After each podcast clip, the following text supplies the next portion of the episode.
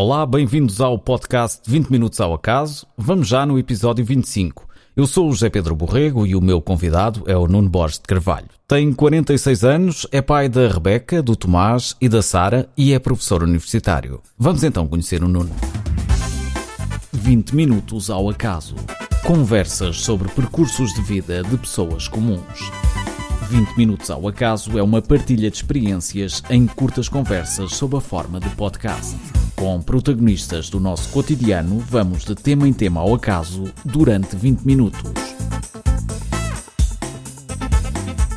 Olá Nuno, bem-vindo. Muito obrigado por ter aceitado este meu convite. É com muito gosto que o recebo aqui nestes 20 minutos ao acaso. Obrigado, estamos prontos para, para tentar desvendar um bocadinho do que, que é que eu sou. Olha, muito obrigado desde já por, por aceitar este, este, convite e vamos então tentar conhecer um bocadinho do, do seu percurso. Vamos, vamos aos poucos e vamos começar pelo início. Portanto, o Nuno nasceu em Luanda, em, em Angola, não é? E veio para. Portugal ainda bastante pequeno. Sim, vim para Portugal com perto de 4 anos. E veio para onde nessa altura? Uh, e nessa altura, como grande parte das pessoas que vieram das ex-colónias, uh, vim para, para a terra dos meus avós, que é Ponte Lima em Ponte Lima e depois uh, a escola primária já fez em Viana do Castelo, é isso, não é? Sim, exato. Depois meus pais deslocaram-se para Viana do Castelo. Uh, ainda vivi durante um ano na praia, uhum. numa casa literalmente na praia, e depois uh, deslocamos para o centro de Viana do Castelo e, e a primária, o, o, ciclo, que antigamente se chamava o ciclo, não é? E depois exato, o, exato. o, secundário já foi feito todo em Viana do Castelo. E como é que recorda Viana do Castelo dessa altura? Era uma cidade, como ainda é hoje, uma cidade muito interessante, muito bonita, turisticamente apelativa e cheia de vida. Há 30 anos era de facto, tinha uma vida fabulosa. Sempre que recordo Viana do Castelo, recordo-me das festas e do verão em Viana do Castelo. Exatamente, Viana do Castelo é precisamente muito conhecida pelas uh, suas festas uh, em honra da, da Senhora da Agonia, não é? Exatamente, portanto, essas são as festas mais conhecidas em Viena e são de facto uh, o expoente máximo da, julgo eu, das romarias em Portugal. E portanto, isso fica sempre, obviamente, da memória. Ainda hoje, sempre que posso lá, regresso em agosto para ir às festas. O Nuno é atualmente professor catedrático da, da Universidade de Aveiro, no Departamento de Eletrónica, Telecomunicações e Informática e, mais concretamente, na área de radiofrequência.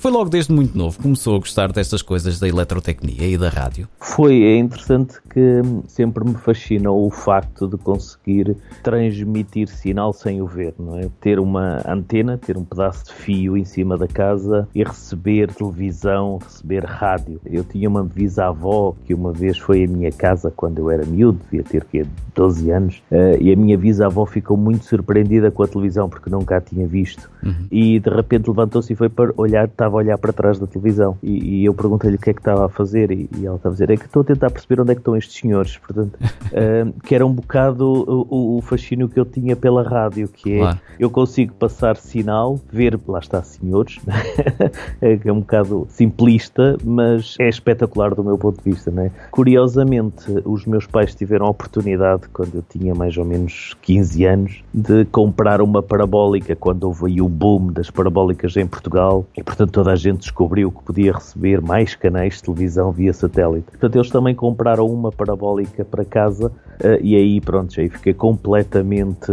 fascinado com o mundo das radiocomunicações e a possibilidade de poder uh, utilizar satélites para radiocomunicações. Acho que esse foi assim o, o arranco, o trigger que me fez vir para esta área especificamente as antenas. Portanto, para mim as antenas sempre foram o objeto mais fabuloso de todos, não é? Portanto, consegue converter sinais eletromagnéticos em sinais rádio que, por sua vez, podem ser desmodelados e ver informação, dados, etc. Portanto, isso, isso fascinou-me muito. Logo no secundário foi para as áreas tecnológicas. Sim, eh, na altura, eh, o secundário nós podíamos escolher as áreas de engenharia que queríamos, não é? Curiosamente, eu escolhi, quando fui para o décimo ano, escolhi eletrónica. E há uma história engraçada que é: eu cheguei à escola e disse que queria ir para a eletrónica. E a resposta da senhora da secretaria disse: Ah, eletrónica pouca gente escolhe, está a ver, você eh, se escolher eletrónica. Uh, depois, se calhar, vai ser colocado noutro sítio qualquer, porque há poucos alunos. O melhor é escolher eletrotecnia, que tinha correntes fortes, não é? Sim, eu também andei em eletrotecnia no secundário. E portanto eu disse, pronto, então inscreva-me em eletrotecnia. Ora, de quando começaram as aulas, passados uns meses, já estava à vontade com os colegas, começámos já a perceber que todos nós queríamos eletrónica, mas tinha-nos sido dito a todos que não escolhíamos eletrónica porque não iria abrir o curso e portanto era melhor eletrotecnia. Portanto veio uma manipulação de vontades. Exato. E portanto foi a minha primeiro impacto com a forma como estas coisas funcionavam, mas de facto eh, eu entrei no, portanto, décimo, décimo primeiro era um curso de eletrotecnia, não é? Portanto, quando chegamos à universidade, e eu inscrevi-me em Eletrónica e Telecomunicações da Universidade de Aveiro na altura, porque lá está, eu adorava antenas, andei a ver os cursos em Portugal e, e vi que o curso que tinha Telecomunicações era Aveiro. E portanto eu disse, bom, é mesmo ali que eu quero tirar o meu curso. E portanto quem vinha desta formação inicial décimo, décimo primeiro Eletrotecnia já chegava à universidade com umas bases muito interessantes na área da eletricidade. Portanto, uh, desse ponto de vista, acho que foi muito positivo ter seguido eletrotecnia. Entrou em Engenharia Eletrónica e Telecomunicações, portanto, mais um ET aqui neste podcast. Exato. e como é que foi eh, o primeiro impacto quando chegou a Aveiro e quando entrou neste curso? Como é que foi a adaptação? A adaptação é assim, hum, imagino que acontece o equivalente eh, hoje em dia. Portanto, eu quando vim para Aveiro fui morar, também o dinheiro não era muito, num sótão de, uma, de, uma, de uma senhora idosa que tinha um sótão para alugar e posso-vos dizer que até chegar ao sótão passei por quartos em que debaixo da cama havia ratoeiras para ratos uhum. Eh, em que eu disse, bom, se calhar não é este o meu sítio para, para dormir mas, mas portanto este sótão uh, o impacto mais forte foi de facto a, a, a degradação das minhas condições de, de vida, digamos, uh, na universidade, porque uh, entre mim e as estrelas havia de facto as telhas. E eu costumo brincar com os meus filhos também porque costumo dizer que de vez em quando eu acordava e não via nada dentro do quarto porque o nevoeiro estava lá dentro. Não é? portanto, portanto foram, assim um, foram tempos um, difíceis um, nessa foram, altura. Foram uns tempos engraçados. Eu não digo que são difíceis porque Faz é uma parte pessoa da vida estava entusiasmada, exatamente, uma pessoa que está entusiasmada e, portanto, do ponto de vista da parte de, das condições uh, não eram assim grande coisa. Agora, do ponto de vista da universidade, portanto, é, era de facto este curso que eu queria tirar e, portanto, uh, estava muito entusiasmado com o curso correu lindamente.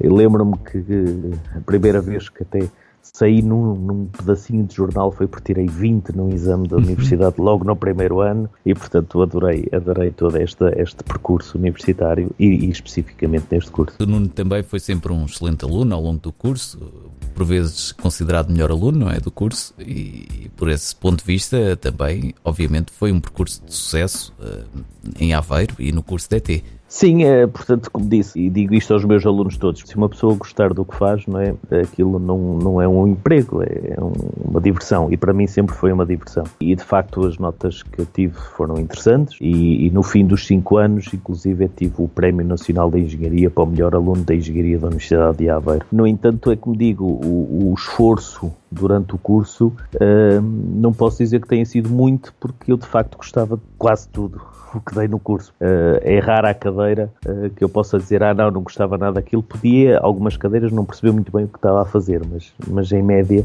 Uh, gostei muito do, do, curso todo. De alguma forma já respondeu à pergunta que eu tinha aqui, que é o que é que gostou mais ao longo do curso. Mas então vamos transformar esta pergunta. Quais foram uh, os professores que mais o marcaram ao longo de, do seu percurso académico? Há muitos, não é? Portanto, nós temos uh, e tínhamos e continuamos a ter professores de muita qualidade.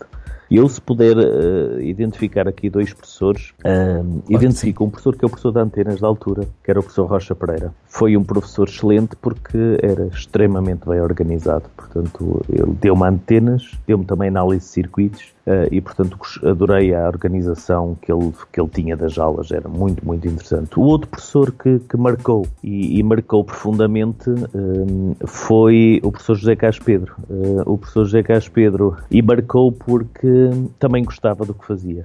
e o facto de gostar do que fazia transmitia esse gosto aos, aos alunos, não é? Transmite com muita emoção o conhecimento exatamente, que tem. Transmite, exatamente. E, e, e o professor José Cas Pedro, de facto, mudou eh, significativamente uh, o meu percurso no quarto ano, porque isto, isto é uma história engraçada, porque eu, uh, como ia passar os fins de semana à Viana de Castelo, costumava apanhar um comboio aqui em Aveiro, que era o Intercidades, que me levava ali até perto de Nine, e aqui, daqui da Aveiro até Nino demorava mais uma hora, uma hora e meia mais ou menos. Depois saía em Nino e demorava duas horas num comboio muito talento que chegava a Viana do Castelo. Portanto, e, e, normalmente eu saía daqui à sexta-feira à noite e num desses, um, num, numa dessas viagens, eu quando cheguei ao meu lugar não estava lá ninguém, portanto era, um, era o, o Intercidades equivalente ao que temos hoje, portanto dois lugares vagos, eu sentei-me no meu lugar e lembro-me perfeitamente que ia a ler um livro sobre uh, comunicações via satélite. E ia a ler por curiosidade. E, e passado um bocado uh, apareceu o professor Cas Pedro, que também ia, salvo erro, para casa, para, para Gaia, e sentou-se ao meu lado e, e fomos a conversar sobre uh,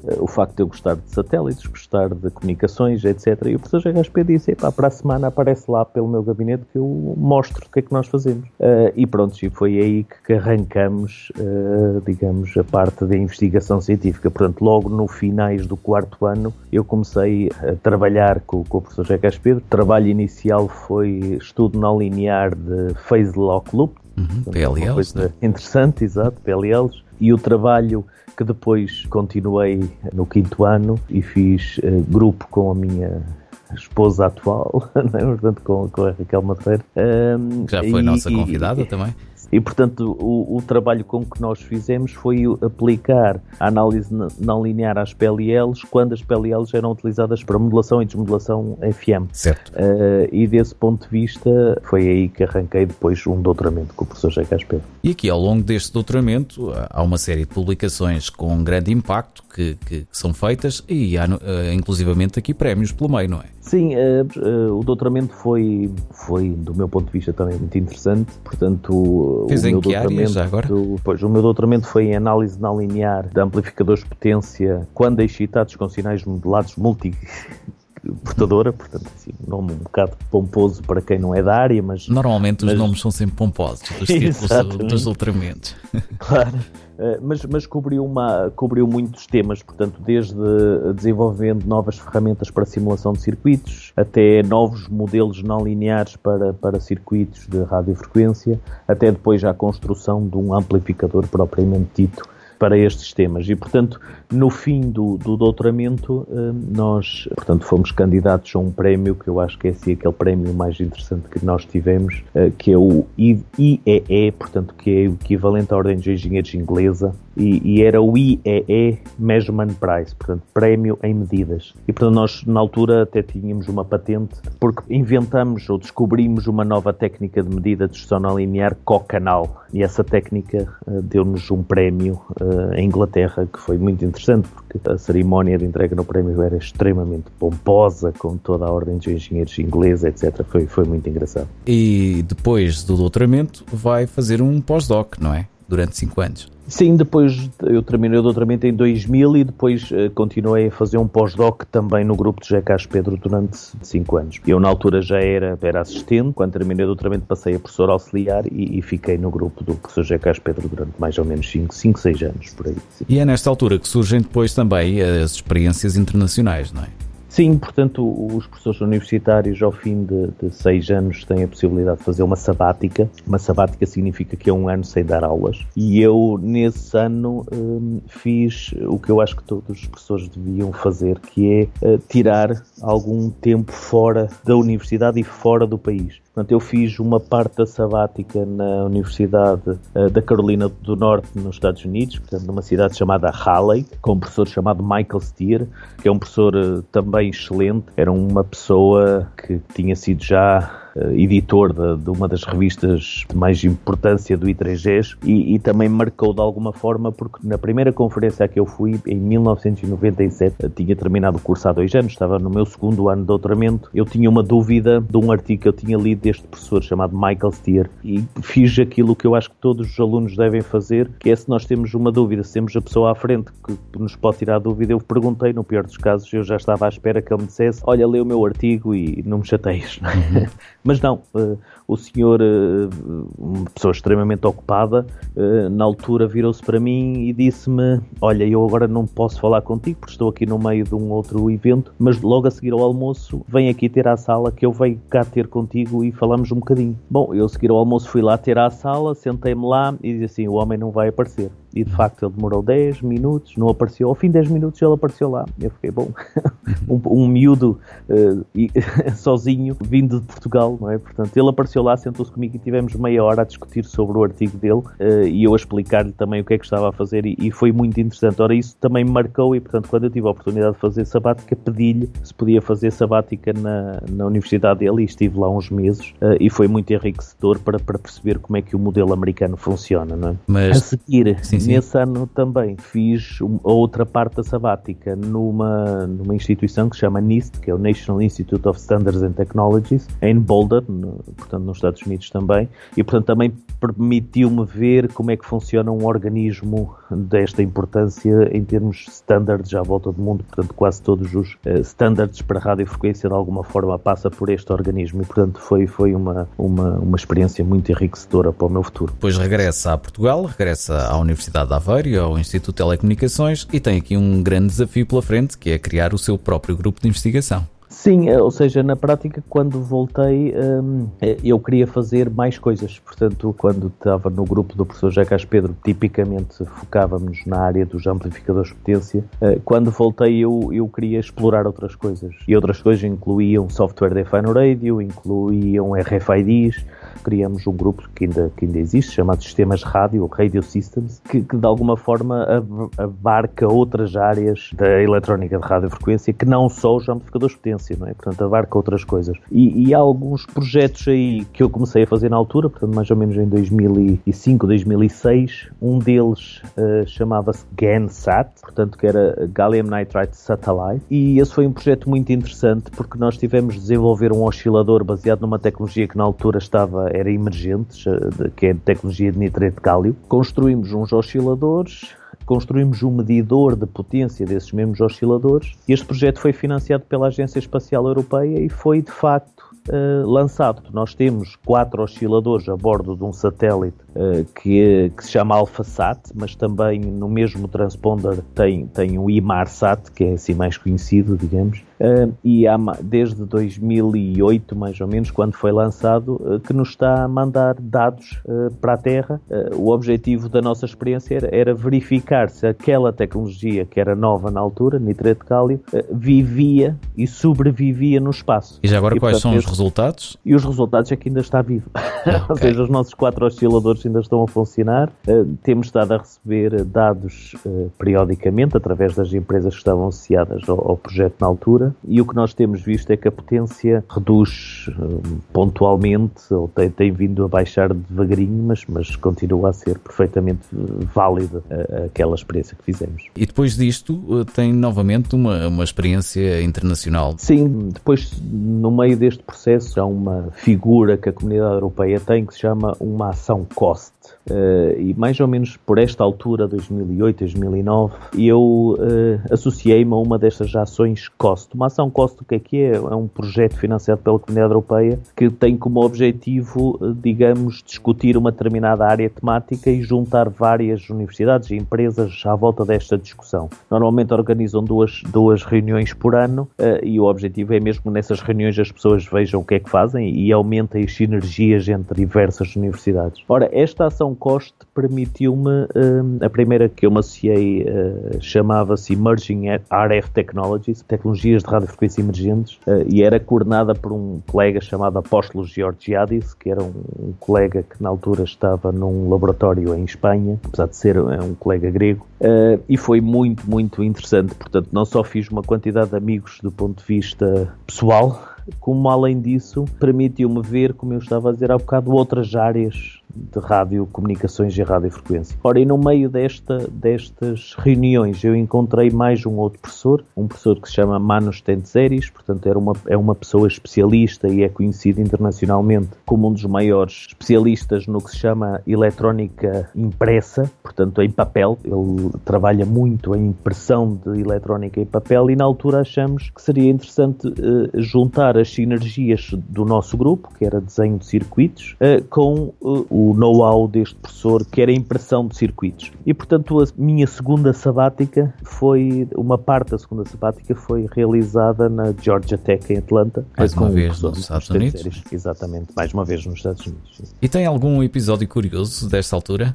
o episódio mais interessante dessa altura foi que eu fiquei muito surpreendido numa, numa sociedade que eu acho que é super avançada, não é? Como é a sociedade americana, uh, aconteceu que começou a nevar em Atlanta e, e eu apercebi-me que os, os, os, condutores e as pessoas em Atlanta não estavam habituadas, ou pelo menos não estavam à espera da, da neve. Uh, o que é que isso implicou? Implicou que uh, eu estive lá há pouco tempo, estive lá não chegou a um mês e quase uma semana inteira estive fechado dentro do hotel uhum. porque as estradas fecharam, os carros não andavam. Uh, as lojas fecharam e, e, portanto foi assim a universidade fechou. É um sentimento é? de clausura, não é? De estar ali fechado e não poder ir a lado nenhum. Exatamente. E depois Estranho. disso, correu bem esse intercâmbio que, que, fez? Sim, sim, depois disso correu bem e, portanto, como eu estava a dizer, no, no âmbito das ações COST, eu próprio depois, por solicitação dos colegas, uh, pediram para eu ser coordenador de uma ação COST. Portanto, uh, as ações COST é um processo bastante competitivo, mas nós tivemos todo o trabalho de investigação uh, tem uma parte, uh, eu diria 80% de muito trabalho, mas tem ali 20% de sorte. E, e, eu acho que na, na, segunda ação COST que eu coordenei, era uma ação COST só dedicada à, à transmissão de energia sem fios, foi uma coisa que eu me comecei a, a interessar na, na, primeira ação COST. Havia um grupo pequeno de pessoas que estavam a trabalhar nisso, uh, e portanto a segunda ação COST que nós arrancamos era em transmissão de energia sem fios. E aí convidei as pessoas onde eu tinha estado, nomeadamente a Georgia Tech, e outros colegas e colegas japoneses, passei a conhecer muitos colegas japoneses que trabalham na área, permitiu-me que em algumas destas universidades me acolhessem alunos de doutoramento. E depois o Nuno regressa a Portugal e, passado algum tempo, passa a professor catedrático por volta de 2013, ainda bastante novo. Uh, pois sim, uh, exato. Eu passei a, a, catedrático com perto de 40, 40 e poucos anos, portanto foi, foi de facto foi novo.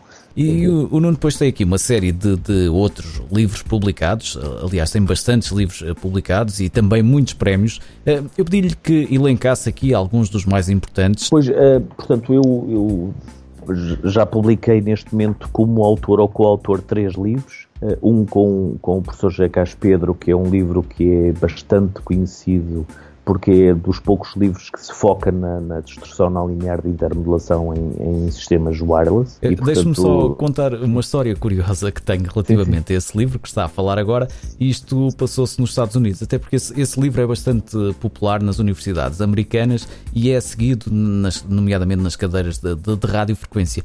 E, e, houve uma altura em que nós estávamos a trabalhar em conjunto, portanto, o Nuno era, era meu orientador de, de mestrado, eh, e eu fui apresentar um trabalho aos Estados Unidos, a, Chicago, e depois estávamos durante a sessão de posters e, e começo a ver dois alunos americanos, que eu na altura ainda não tinha começado a falar com eles, não sabia que eram americanos, mas a olharem muito para o meu póster.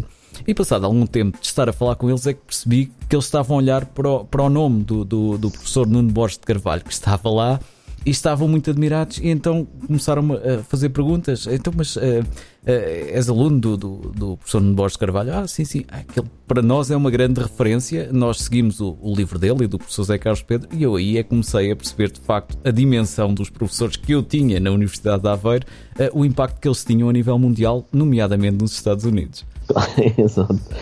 De facto, esse livro é muito conhecido e, e aí temos, temos, mais uma vez, como eu estava a dizer, Portanto, o, o, no grupo do Jacás Pedro, e é o que eu costumo dizer aos meus colegas e meus alunos neste momento, que é nós não podemos ter medo. Lá apostarmos em Portugal não quer dizer que não podemos dar cartas em qualquer parte do mundo. Eh, e de facto nós temos dado cartas uh, à volta do mundo na nossa área uh, e, e, temos e, e, há de facto um reconhecimento vem não só dos livros e, e destas manifestações, como o, o Zé Pedro estava agora a dizer, porque eh, uma coisa que para mim é mais importante, ou seja, dá uma satisfação tremenda, eh, é de facto quando uma pessoa chega a um sítio qualquer do mundo, e eu recentemente sou, sou também o que se chama Distinguished Microwave Lecturer, portanto a, a Sociedade de Microondas do I3S nomeou-me para andar à volta do mundo durante três anos a, a falar da minha área científica.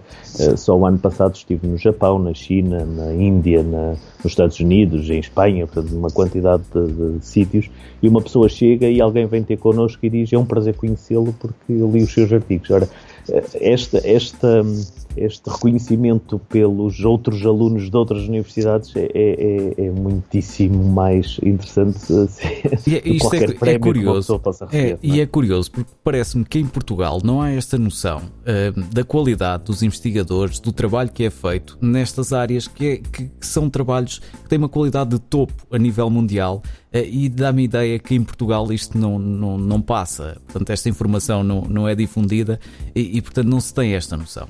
Pois, um, lá está, como eu estava a dizer há bocado, com aquelas ações cost, como temos muita gente, na minha ação cost eu tinha 27 países diferentes nas reuniões, uh, o que eu me apercebi é que não é necessariamente Portugal, é, eu diria Portugal, Espanha, se calhar não são mediterrâneos, são latinos, do sul da Europa, Portugal, é? Espanha, sul da Europa, exato, Itália, de facto um, não é dado este reconhecimento. Isso, por exemplo, nos Estados Unidos é das coisas que eu mais gosto. Portanto, nos Estados Unidos, normalmente, e eu agora também já pertenço a, a órgãos mais administrativos dentro do I3GES, portanto, órgãos mais políticos, ou o I3GES ou URSI também, não é? E o que eu vejo é que, tipicamente, ou os americanos, ou até alguns dos colegas, alguns dos países do norte da Europa, reconhecem as pessoas pelo valor que elas têm eh, e pelas provas dadas, mais do que por outros fatores que, por vezes, na Europa do Sul são, são, ainda são relevantes. exatamente, exatamente. E, e, depois não é por acaso que o Nuno é agraciado com, aqui com um título muito importante, que é o de Fellow I3S, que é um dos mais altos reconhecimentos uh, a nível mundial para as pessoas que trabalham nestas áreas da eletrotecnia. Sim, de facto, uh, isso foi também uma satisfação muito grande. Uh, o I3GES, por ano, normalmente escolhe uh, um número inferior a 1% de todos os associados, e os associados são centenas de milhares, não é? A nível e, portanto, mundial. A nível mundial. E, portanto, abaixo de 1% escolhe alguns para lhes atribuir este grau de Fellow do I3GES. E em 2015 eu tive essa, essa, essa sorte também, não é? Portanto, obviamente que o, o processo é, é um processo, demora um ano, é uma avaliação em vários estágios eh, e avaliam tipicamente o nosso currículo e mais do que o nosso currículo, avaliam se o nosso trabalho teve impacto ou não, eh, quer na comunidade científica, quer, no caso do I3GES, na comunidade da engenharia, não é? Portanto, na indústria. Eh, e no meu caso específico, foi, foi interessante porque houve de facto grandes empresas. Houve uma empresa que é muito grande, eu não, não não quero estar aqui a fazer publicidade, mas, por exemplo, houve uma empresa chamada Anritsu, que quem é da área conhece, sim. Eh, que me escreveu uma carta a dizer que, de facto, eh, sim, exatamente, equipamentos de medida, portanto, que me escreveu uma carta a dizer, ou que escreveu uma carta ao I3G a dizer que, de facto, que o trabalho que eu tinha feito e algumas das publicações que eu tinha feito tinham tido impacto em algumas dos, dos sistemas que eles, que eles construíram. E, portanto, desse ponto de vista, foi, foi, muito, foi muito interessante ter tido o grau de fellow do I3G. E em Portugal haverão muito poucos membros com, com o grau de fellow. Sim, portanto, eu em Portugal não sei exatamente o número correto, mas deve haver um, uma, duas dezenas de fellows no máximo em todos os colegas da engenharia eh, eletrotécnica que estão debaixo do I3G, não é? Não é só rádio, é portanto toda a parte eletrónica e parte de computadores também. Nuno, com esta carreira nós teríamos aqui que estar à conversa durante muito mais tempo este podcast, nesse caso, devia chamar-se Uma Hora ao Caso, ou mais, talvez, mas vamos mesmo ter que, que terminar. E, como habitual, vou pedir-lhe então que deixe aqui três sugestões.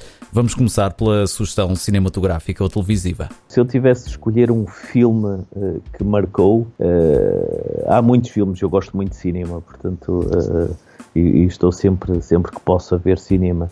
Mas de facto, um dos filmes que parece que não tem nada a ver, mas tem tudo a ver, e é um, um filme completamente ridículo e que eu vi quando era aluno do universitário, chama-se Wayne's World. É um filme completamente uh, estranho, completamente estúpido, mas eu acho que de alguma forma marca a irreverência dos, do, na altura dos, dos, dos, estudantes e portanto, se calhar esse filme é, acho que era um filme que poderia ser uh, interessante de explorar e tem, tem um sketch que ainda hoje, quando eu vejo, é um sketch que eu e a minha mulher costumamos divertir muito com, com uma das músicas dos, dos Queen, que é, que é um sketch espetacular. E agora a sugestão musical eu adoro heavy metal, portanto... Uh, venham elas, metal... venham elas. Exato. É, é, curioso que o heavy metal permite fazer uma coisa que é permite acalmar o cérebro e descansar o cérebro, se calhar por ser tanto barulho, abafa completamente todo o ruído que anda aqui no cérebro, não? É? E se eu tenho de escolher um grupo, eu adoro os Guns N' Roses, portanto, os Guns N' Roses, e, e, e uso mais uma vez, há uma música que também pode ser soar estranho ser eu a escolhê-la, mas Welcome to the Jungle acho que é uma música espetacular para representar a vida depois de sair da universidade e, depois de sair da casa dos pais. E portanto, Welcome to the Jungle dos Guns N' Roses, se ouvirem a letra, é de facto, representa isso, representa o facto de uma pessoa estar sozinho no mundo e, e ter de ir uh, para a selva e defender-se na selva. Ora, está um título muito sugestivo. e finalmente, uh, vamos então para a sugestão de leitura. Se eu tiver de olhar para todos os livros que eu li, há um livro que se calhar, um livro ou uma coleção que se calhar me chamam a atenção, eu diria dois, dois, duas áreas. Uma serão os livros de Júlio Verne, não é? Por toda a parte da aventura que está por trás desses mesmos livros. Mas um outro livro que eu poderia escolher assim e que de facto teve mais impacto eh, era um livro que eu li quando andava no, no liceu que se chamava Serão os Deuses uh, Astronautas, não é? Uh, e é um livro muito interessante em que tece alguns comentários sobre se uh, os humanos que estão na Terra não seremos nós próprios extraterrestres que viemos conquistar a Terra aqui há muitos anos atrás e, portanto, nós é que somos os extraterrestres. É um livro espetacular. Curioso esse ponto de vista. Nuno, foi um gosto enorme termos estado aqui à conversa, por isso só me resta mesmo agradecer-lhe. Obrigado por teres estado connosco e por partilhar o seu interessante percurso. Obrigado eu e uh, acho que esta, esta série está a ser um sucesso. Espero que, que se mantenha. Uh, certamente com o seu contributo vai, vai manter-se. Uh, muito obrigado, Nuno. Quanto a nós, voltaremos com um novo episódio de 20 Minutos ao Acaso e com mais um convidado. Fique atento e continue a seguir-nos no nosso blog em 20minutosaoacaso.wordpress.com. Até breve. 20 Minutos ao Acaso. Conversas sobre percursos de vida de pessoas comuns. 20 Minutos ao Acaso é uma partilha de experiências em curtas conversas sob a forma de podcast. Com protagonistas do nosso cotidiano, vamos de tema em tema ao acaso durante 20 minutos.